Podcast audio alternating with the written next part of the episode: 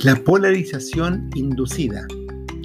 Este método, que complementa al de resistividad, consiste fundamentalmente en inyectar una corriente, tal como en resistividad, cortar esa corriente en algún momento dado y ver si las rocas que están recibiendo esa energía, esa corriente, de alguna manera cargan, se cargan con esa corriente, se transforman en una especie de condensadores por eso este método de polarización inducida también se le llama método de cargabilidad.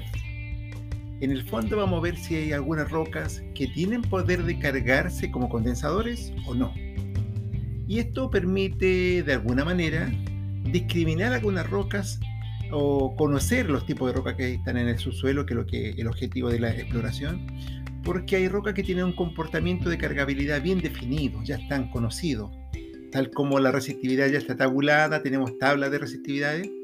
En el caso de la cargabilidad o polarización inducida, también vamos a eh, las mediciones que hagamos, posteriormente la podemos comparar con tablas y podremos saber qué tipo de minerales tenemos bajo la tierra. Reitero que el método consiste en inyectar corriente. Una vez que está circulando la corriente en el suelo, se corta y se ve si esas rocas que están sometidas a la corriente se comportan como condensadores y van liberando lentamente esa energía que almacenaron. Hay rocas que por supuesto que no tienen ninguna capacidad de guardar esta energía, así que cuando se corta la corriente no almacenan nada, quedan en cero. Sin embargo, hay otras que la almacenan y la van liberando lentamente. Cuando digo lentamente estoy hablando del orden de los milisegundos.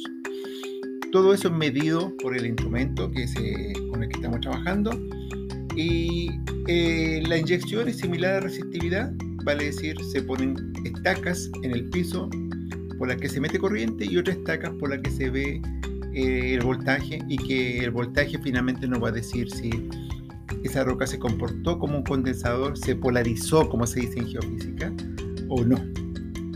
Es un método muy ocupado, también como la resistividad, muy ocupado en, en minería para prospectar todo lo que sea minerales del tipo metalífero. Estoy hablando de vetas de cobre, vetas de oro, eh, minerales de hierro, en general todos los minerales metálicos se prospectan mediante resistividad y complementariamente con polarización inducida.